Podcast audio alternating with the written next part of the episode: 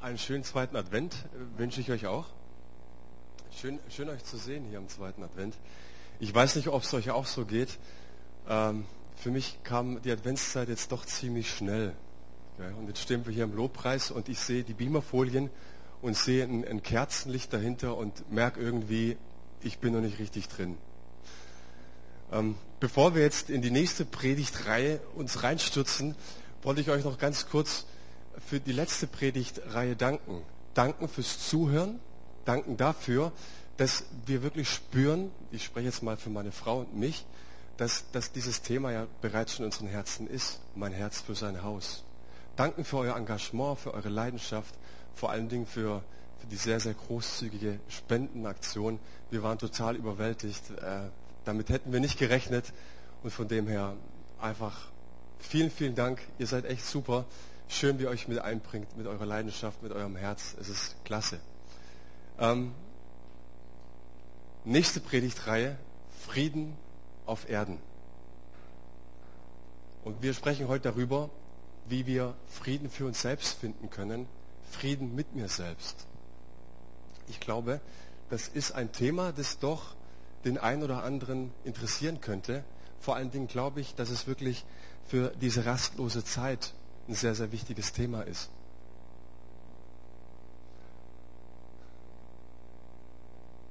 Lange Zeit in meinem Leben habe ich von der Weihnachtsgeschichte gedacht, sie ist ein Märchen. Ähm, das Kind, das Baby in der Krippe, die Weisen aus dem Morgenland, die bringen Gold, Weihrauch und Myrrhe, äh, die Hirten, die Engel. Ich habe es in der Kinderkirche gehört und ich fand es immer eine nette Geschichte, aber irgendwie hat es mich nicht wirklich berührt oder tangiert. Es war für mich einfach ein Märchen. Märchen, die werden ja geschrieben eigentlich so ins, ins Blaue. Die haben nicht wirklich einen Bezugspunkt, sind kulturell verankert, aber sie werden geschrieben, dass sie unsere Kinder belustigen, dass sie uns belustigen und dass wir einfach ein paar nette Geschichten zu erzählen haben. Jetzt ist die Frage, ist die Geschichte von Weihnachten, dass Gott Mensch wird, auch ein Märchen? Die Bibel behauptet ja, dass Gott Mensch wird und dem Menschen begegnet. Dass Gott in Christus sich offenbart und sich voll und ganz mit dem Menschen identifiziert. Sogar so sehr, dass er als Baby geboren wird und in die Windeln macht. Das ist eigentlich absurd. Das ist die Vorstellung Gottes. Das konnten die Juden ja auch nicht begreifen, dass das tatsächlich ein Gott sein soll, der sich in eine Krippe legen lässt. Er tut es. Warum? Weil er sich mit unserem ganzen Sein, mit allem, was wir haben, mit all unseren Schwächen identifizieren wollte. Und ich glaube, dass diese Geschichte kein Märchen ist, weil ähm, Gott in Christus einem sehr, sehr fundamentalen Problem im Menschen begegnet. Und dieses fundamentale Problem ist der Mangel an Frieden. Und diesem Mangel begegnet Gott. Die Bibel, die hat, äh, ist ein bisschen ambivalent. Zum einen beschreibt sie den Menschen sehr positiv. Als Krone der Schöpfung. In dem Psalm lesen wir mal, ja, wir sind nur ein bisschen niedriger als Gott gemacht worden. Ja, so, so einen kleinen Tick mehr und wir wären wie Gott. Aber auf der anderen Seite beschreibt sie auch die Zerrissenheit des Menschen. Sie beschreibt den, den Mangel, den chronischen Mangel, den wir in uns haben dass der Mensch sich nicht wirklich einig mit sich ist, dass es da Selbstzweifel gibt, dass er nicht so richtig weiß, was sein Daseinszweck ist. Und in diese Zerrissenheit, in diese Schnittstelle legt Gott seinen Finger, legt die Bibel ihren Finger und sagt, Mensch, ich verurteile dich nicht, aber Mensch, du hast ein Problem. Du könntest es vielleicht auch mit einem Arztbesuch vergleichen. Wenn du eine schwere Krankheit hast, dann erwartest du eigentlich von deinem Arzt, dass er dir die Wahrheit sagt und dir nicht irgendwelche netten Geschichten oder Märchen erzählt? Du willst wissen, was das Problem ist. Und so sagt uns die Bibel und sagt die Bibel den Menschen, schau mal hin, das ist dein Problem. Du hast einen Mangel. Deswegen ist es kein Märchen, sondern Gott begegnet einem fundamentalen Mangel in unserem Leben. Bevor wir jetzt weitergehen, müssen wir uns überlegen, was Frieden ist. Und Frieden zu erklären ist eine ziemliche Aufgabe. Ich versuche es trotzdem einfach mal ein bisschen zu skizzieren, was Frieden ist. Frieden heißt im Hebräischen Shalom. haben die allermeisten wahrscheinlich schon gehört. Shalom ist ein Grußwort. Du kommst und du gehst und du sagst Shalom. Wer mal in Israel war, der weiß das. Ähm, am Shabbat sagt man zum Beispiel Shabbat Shalom. Und wir sagen den Menschen oder wünschen den Menschen, denen wir das zusprechen, ähm, ich wünsche dir, dass es dir bleibend, dass es dir konstant wohlergeht. Ein Wohlergehen, das nur von Gott kommt. Du wünschst den Menschen eigentlich ein Wohlergehen Gottes, das er dir gibt. Frieden könnte auch bedeuten oder kann auch bedeuten Ruhe, Sicherheit. Frieden bedeutet Sorgenfreiheit.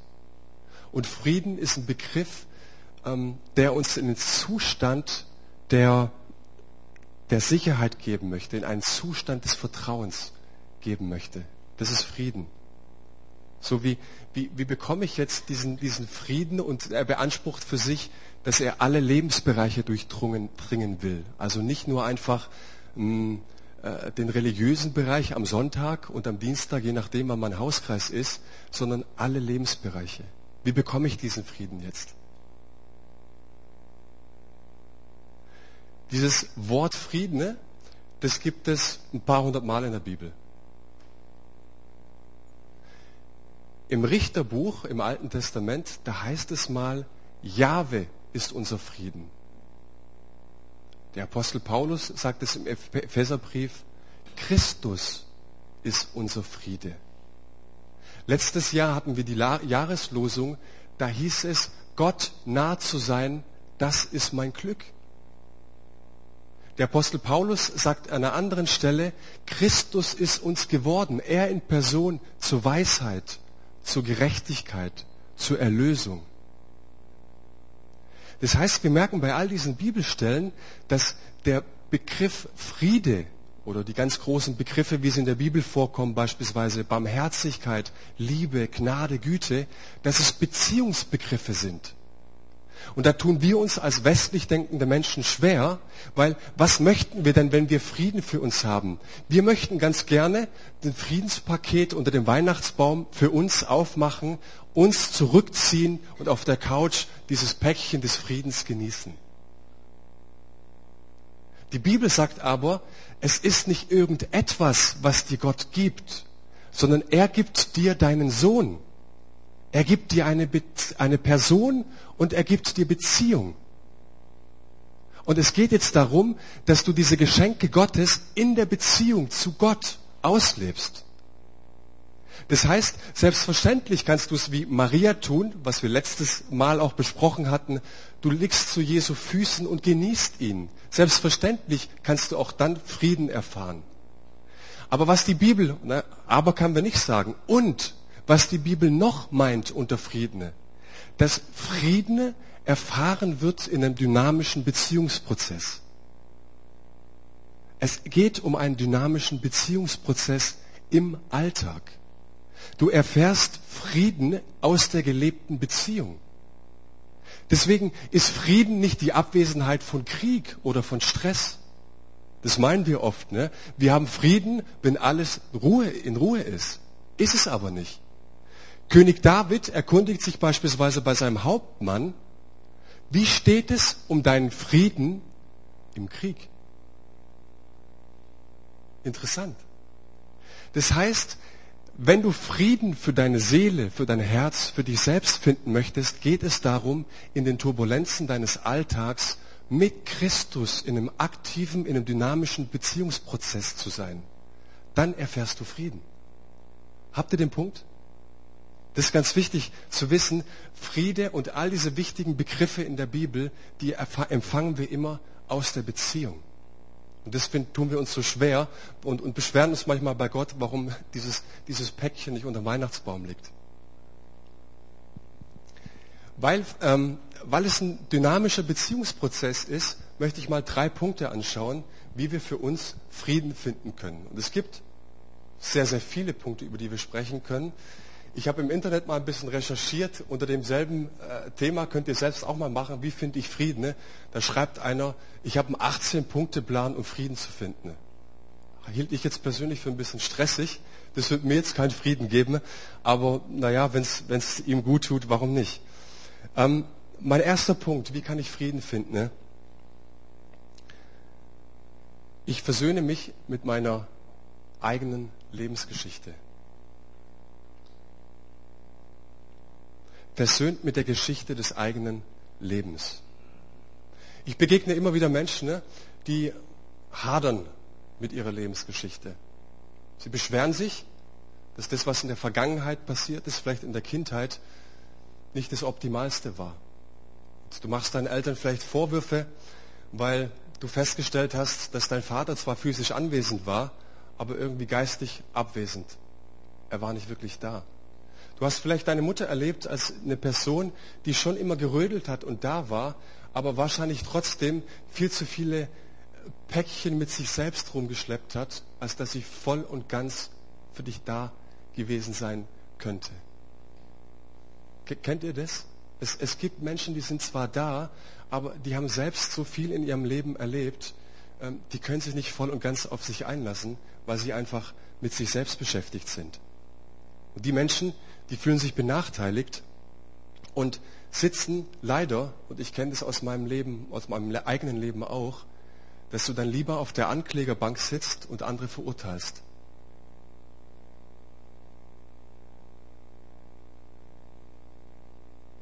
Du verurteilst vielleicht Eltern, Klassenkameraden, Freunde, Lehrer, was auch immer.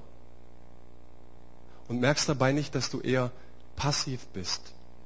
Merkst dabei gar nicht, dass es auch einen anderen Weg gibt, einen Weg daraus. Wir glauben, je mehr wir uns mit den Schwierigkeiten unseres Lebens befassen, je mehr wir verklagen, desto mehr setzen wir uns auseinander mit unserer Lebensgeschichte. Aber es ist eher das, was rückläufig ist, ist eher das, was wir nicht tun sollen. Das heißt, was ist ein guter Prozess oder wie fange ich an, mich mit meiner eigenen Lebensgeschichte zu versöhnen? Es fängt damit an, das ist der erste Schritt, dass ich sage, ich stehe zu dem, was ich bin. Ich stehe zu meiner ganzen Lebensgeschichte. Was auch immer da kam, was auch immer da war. Ich stehe zu meinen Fehlern, ich stehe zu meiner Schuld und ich stehe dazu, was andere mir angetan haben. Und ich sage, meine Vergangenheit, die kann ich nicht ändern. Definitiv. Du wirst deine Vergangenheit nicht ändern können. Und, aber ich werde mich heute dafür entscheiden, ne, dass die vergangenen Erlebnisse nicht meine Zukunft diktieren werden. Dafür können wir uns entscheiden. Und ich persönlich habe das selbst erlebt, als ich mich mit Anfang 20 für Jesus entschieden habe, da ging es so ziemlich turbulent in meinem Leben zu. Ähm, ich bin Scheidungskind. Meine Eltern, die haben sich mit vier Jahren scheiden lassen. Ne? Und ich habe das eigentlich immer als ein großes Defizit in meinem Leben erlebt. So, damals war das so, dass es dann schon auch ein gewisses Stigma war. Du bist einfach mit einem als gebrandmarktes Kind, als Scheidungskind durch, durch die Welt gelaufen. Ist gar nicht so schlimm, war auch gar nicht so schlimm.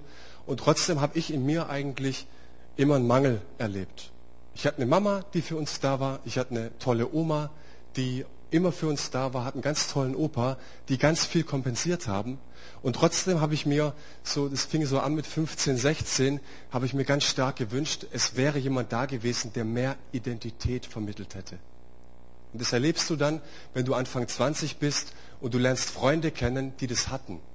Das ist ja immer so, gell? Du vergleichst dich mit anderen, du siehst die Väter und merkst irgendwie, oh Mann, mein Papa, der war abwesend. Der war nicht da. Und das habe ich schon so als einen gewissen chronischen Lebensmangel empfunden. Und ich habe das Glück gehabt und die Freude gehabt, Menschen an meiner Seite zu haben, eigentlich von Anfang an meines Glaubenslebens. Das waren meine Pastoren, die in mich investiert haben, die Zeit investiert haben, die zugehört haben, die mir geraten haben, schreib doch deinem Papa mal einen Brief. Ich wusste, hä, was soll ich ihm schreiben? Ja, schreib ihm doch mal, was, was dich bewegt, was dich ärgert, was dich sauer gemacht hat, was dich verstört hat, was, was dich verletzt hat. Pack mal alles rein in den Brief. Und ich habe das tatsächlich gemacht und ich habe das mit sehr, sehr vielen Personen gemacht, dass ich Briefe geschrieben habe. Und ich habe erlebt, ich habe mir den ganzen Abend Zeit genommen und habe geheult wie ein Schlosshund. Ich habe wirklich, wirklich alle Emotionen da reingeschrieben, was mir einfach nur so einfällt, was mich um meinen Vater angeht. Und habe erlebt, dass allein dieses Briefschreiben unglaublich befreiend war. Und das weiß ich noch, das war auch zur Weihnachtszeit, das war an einem zweiten Weihnachtsfeiertag, irgendwann vor einigen Jahren, habe ich meinem Vater diesen Brief gegeben. So ein bisschen zitternd. Und er fragt mich, was ist das? Sage, ja, alles Gute zu Weihnachten. da steht was drin. Ähm, und er hatte sich lange Zeit nicht gemeldet, was mich eigentlich verstört hat. Und irgendwann haben wir uns wieder gesehen und sagt, er war, er war total begeistert. Er war hin und weg. Ihm ging es genauso. Er hat geheult wie ein Schloss und er, und er wusste nicht, dass, dass ich so empfinde und, und denke. Und wir hatten uns dann getroffen an einem Abend und wir haben uns ausgesprochen, wir haben miteinander geweint, wir haben miteinander gelacht. Das war eigentlich einer der schönsten Abende in meinem Leben. Was ich, was ich damit sagen möchte, ist, ich habe das in einigen Stationen meiner Vergangenheit erlebt, wie ich mit Jesus in einem dynamischen Beziehungsprozess Frieden finden kann. Deswegen dynamisch, weil ich nicht sitzen geblieben bin und die Welt verurteilt habe, meine Eltern verurteilt habe, warum die es nicht hingekriegen haben, haben sondern ich bin es ganz bewusst aktiv angegangen. Und es war für mich einer der größten, es war für mich ein ganz, ganz großes Segen und einer der größten Erlebnisse, die ich hatte. Und ich könnte euch heute noch ganz viele andere Dinge erzählen, aber ich möchte euch Mut machen. Ich möchte euch Mut machen, Dinge, die in der Vergangenheit passiert sind, nicht einfach wegzudrücken, sondern zu sagen, ich gehe sie wirklich bewusst an. Und wisst ihr, was es dazu braucht? Es braucht Menschen in der Gemeinde, und das ist das Konzept Gottes, die sich ganz bewusst investieren und ganz bewusst Zeit nehmen, dir zuzuhören. Und ich weiß, dass ich jemand bin, ich habe nicht für alle Probleme eine Antwort, aber ich kann ein bisschen zuhören. Und ich möchte mich immer wieder anbeten, anbieten und möchte auch die Ältesten anbieten. Ich bin einfach mal so frei, zu sagen, hey, geht doch auch mal auf ein paar Leute zu. Sprich doch mal drüber. Der Bonhoeffer, Dietrich Bonhoeffer sagt, der Christus im Bruder ist stärker als der in mir. Und was meint er damit? Wenn ich zu Gott bete und ihm meine Probleme bringe, dann hat es schon eine gewisse Kraft. Ich habe aber in der Seelsorge selbst erlebt, wenn du Dinge mal ausformulierst vor jemandem anderen, hat es eine ganz andere Kraft und eine ganz andere Auswirkung. Und dazu mache ich dir Mut. Und an der Stelle sei noch gesagt, es gibt zwei verschiedene Personen. Es gibt Personen, die setzen sich mit dir in deine Grube und die jammern mit. Die verstehen alles, was du sagst, die hören dir zu, aber letzten Endes kommt dabei eigentlich nur raus, ja, mir geht es eigentlich genauso. Mir geht es auch so schlecht. Mir ist auch so schlimm. Und dann gibt es wieder Personen, die lassen dir ein Seil runter in deine Grube. Und ich rate dir, such dir die. Such dir diejenigen, die den Seil runterlassen. Okay?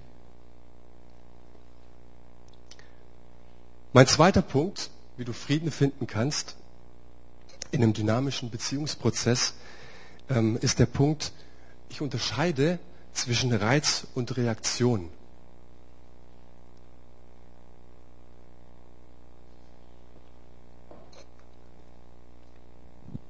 Vielleicht kennt ihr den Psychiater Frankl, Viktor Frankl.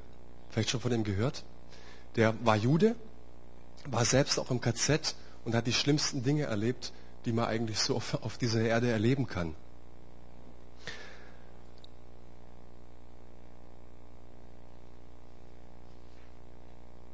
Und dieser Mann, der war ganz stark vom Sigmund Freud beeinflusst. Und dieser Freud, der legte fest, dass das, was dir in der Kindheit widerfährt, äh, dass es so sehr dein Charakter und deine Persönlichkeit formen wird, äh, das wird dein ganzes Leben bestimmen. Du kannst eigentlich nichts dagegen tun.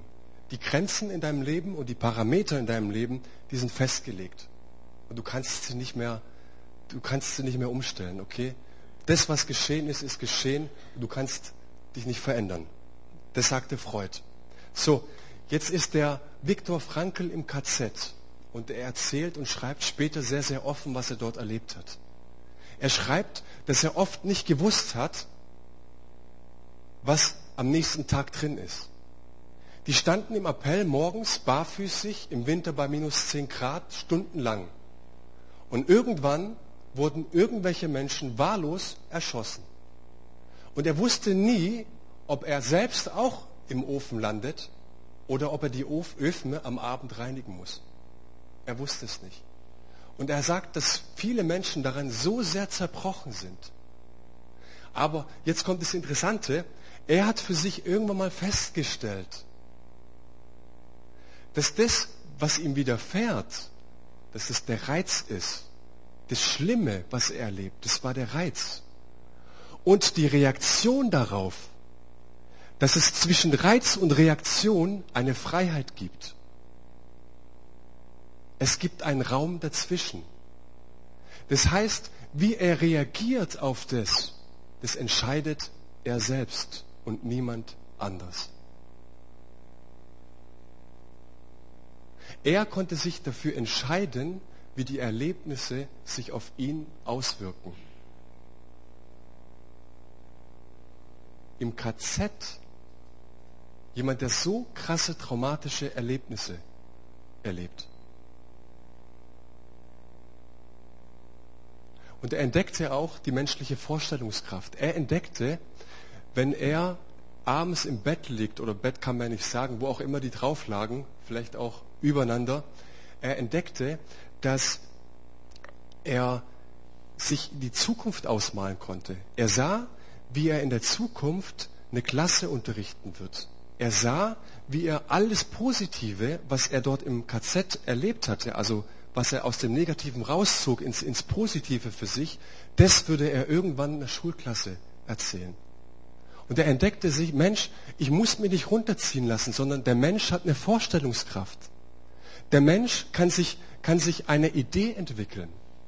Der Mensch ist nicht nur getrieben von irgendwelchen Reizen und von irgendwelchen Impulsen, sondern der Mensch kann auch von, einem, von einer Idee getrieben sein, von positiven Werten getrieben sein. Und später hat er dann das Prinzip der Proaktivität entwickelt. Und das ist was sehr, sehr Interessantes. Dieses Wort proaktiv zu sein, das bedeutet mehr als eigentlich nur initiativ zu werden. Proaktive Menschen haben verstanden, dass sie die Verantwortung für ihr Leben selbst tragen. Okay? Wir selbst und niemand anders haben die Verantwortung für unser Leben. Und super ist, was er auch entdeckt hat, unser Verhalten leitet sich von unseren Entscheidungen ab und nicht von den gegebenen Bedingungen.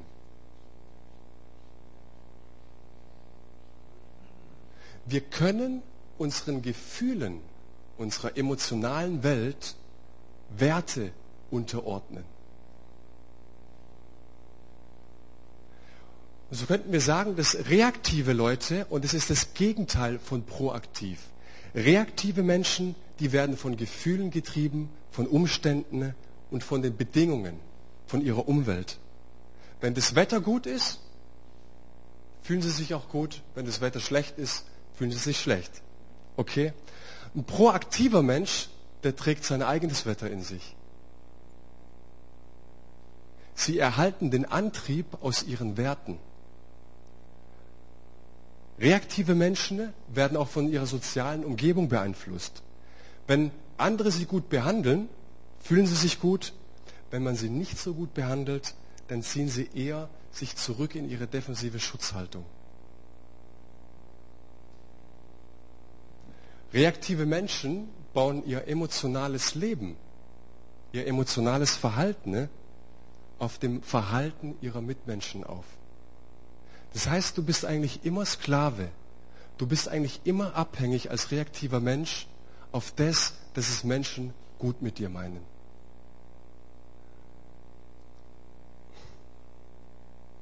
Wie können wir in einem dynamischen Beziehungsprozess mit Jesus Frieden erfahren?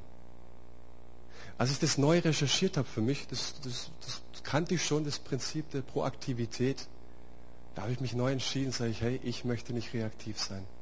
Ich möchte eigentlich nicht abhängig sein von irgendwelchen Umständen, von irgendwelchen Meinungen oder von irgendwelchen Situationen, dass, dass mir Menschen gut gesonnen sind oder nicht, sondern ich möchte mein eigenes Wetter in mir tragen. Und ich glaube, ähm, ich unterstelle es jetzt einfach mal Jesus, dass er in mir auch mein eigenes Wetter machen möchte. Okay? Die Fähigkeit, einen Impuls einem Wert unterzuordnen, das ist so die Essenz eines proaktiven Menschen. Also nicht durch Gefühle getrieben werden, sondern von sorgfältig durchdachten Werten. Und jetzt sagst du, oder denkst du dir vielleicht so, was erzählt er da für so ein psychologisches Zeug? Was soll denn das? Ich mache es mal ganz einfach für die Bibelkenner. Ihr kennt doch die Bergpredigt. Nichts anderes hat Jesus getan. Ja? Denkt mal dran, was er gesagt hat in der Bergpredigt. Vom Töten, vom Schwören, Auge um Auge, Zahn um Zahn. Wenn dir einer auf die rechte Wange schlägt, vom Sorgen, vom Richten, alles Impulse, die in unseren Herzen anfangen aufzuleuchten. Die haut einer auf die rechte Wange. Was ist dein Impuls? Haut zurück. Jesus hat vor 2000 Jahren schon erkannt, und er war kein Psychologe, dass zwischen Reiz und Reaktion ein Raum ist. Wie schön wäre es, wenn wir es als Gemeinde auch erleben würden, erfahren würden. Wie viel Streitigkeiten ne, wären dadurch gegessen? Wie viel Frieden hätten wir vielleicht für unser eigenes Leben mehr, wenn ich erfahren müsste, dass ich nicht immer gleich durch die Decke muss, wenn mich irgendwas aufregt, sondern dass es da wirklich einen Abstand gibt. Also ich wünsche euch in der Adventszeit, lernt diesen Abstand kennen in euch. Den gibt's. Und wenn er auch minimal ist, wir können dran arbeiten. Ja? Lernen, wie kann ich mich rausnehmen? Lernen, wie kann ich auch mal mir auf die Zunge beißen? Wie kann ich die Faust in der Tasche ballen und nicht gleich losjaulen, wenn irgendwas schlimm ist oder wenn mich irgendwas nervt und aufregt? Und deswegen sagt Jesus auch am Ende der Bergpredigt, wenn du tust, was ich dir gesagt habe, beziehungsweise wenn du nach handelst, dann gleichst du einem Mann, der sein Haus oder einer Frau, die ihr Haus auf einem festen Fundament, auf ein solides Fundament gestellt hat. Und ein solides Fundament ist Sicherheit und Sicherheit heißt Frieden. Der letzte Punkt, ist der dritte Punkt. Wie kannst du Frieden finden für dich selbst? Und da stelle ich die Frage, machst du die Dinge richtig oder machst du die Dinge oder machst du die richtigen Dinge? Kurz wirken lassen. Machst du die Dinge richtig oder machst du die richtigen Dinge?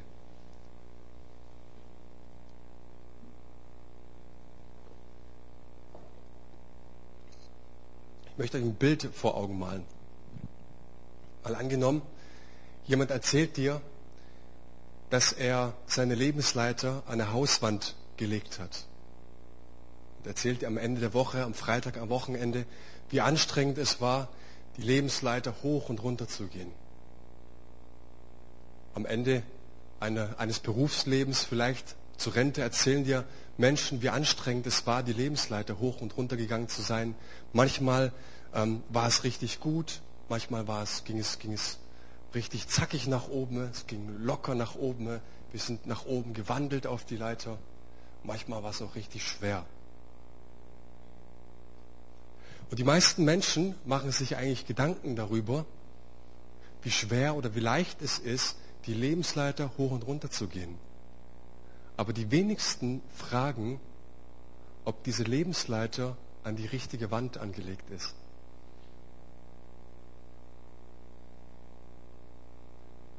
Interessant, oder? Wir könnten es noch mit einem anderen Bild vergleichen. Überleg mal, du machst eine Dschungelexpedition. Du hast ein paar Leute mit dabei, die Macheten haben und ihr kämpft euch durch, durch diesen Dschungel. Ja, und du hast so richtig ein paar Machertypen dabei, die richtig Hand anlegen. Du hast Leute, die, die ein richtiges Konzept ausarbeiten können, die eine Strategie aus verfolgen, wie man den Dschungel durchquert. Du kämpfst dich durch und kommst, kämpfst dich durch und sie schlagen sich andauernd auf die Schulter und sagen, wie gut wir sind. Guck mal, wir kommen voran, wir gehen vorwärts und es geht weiter.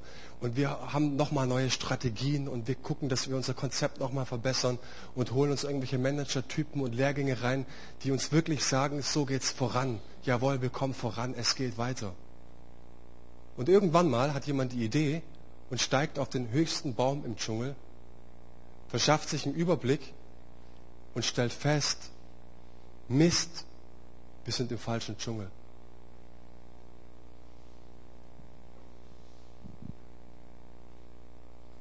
Ich glaube, dieser letzte Punkt ist ein sehr, sehr gravierender Punkt. Und ich glaube, dass dieses, dieses Kind in der Krippe, dieses Baby in der Krippe uns an, an Weihnachten auch fundamental stört unbequem wird. Willst du wirklich wissen, und da habe ich mir die Frage gestellt, will ich das wirklich wissen? Vielleicht bin ich schon 50, ob meine Leiter an der richtigen Wand steht. Will ich diese Wahrheit wirklich ins Auge fassen, äh, schauen? Es ist schwierig. Warum ist es schwierig? Weil ich fundamental etwas ändern müsste in meinem Leben.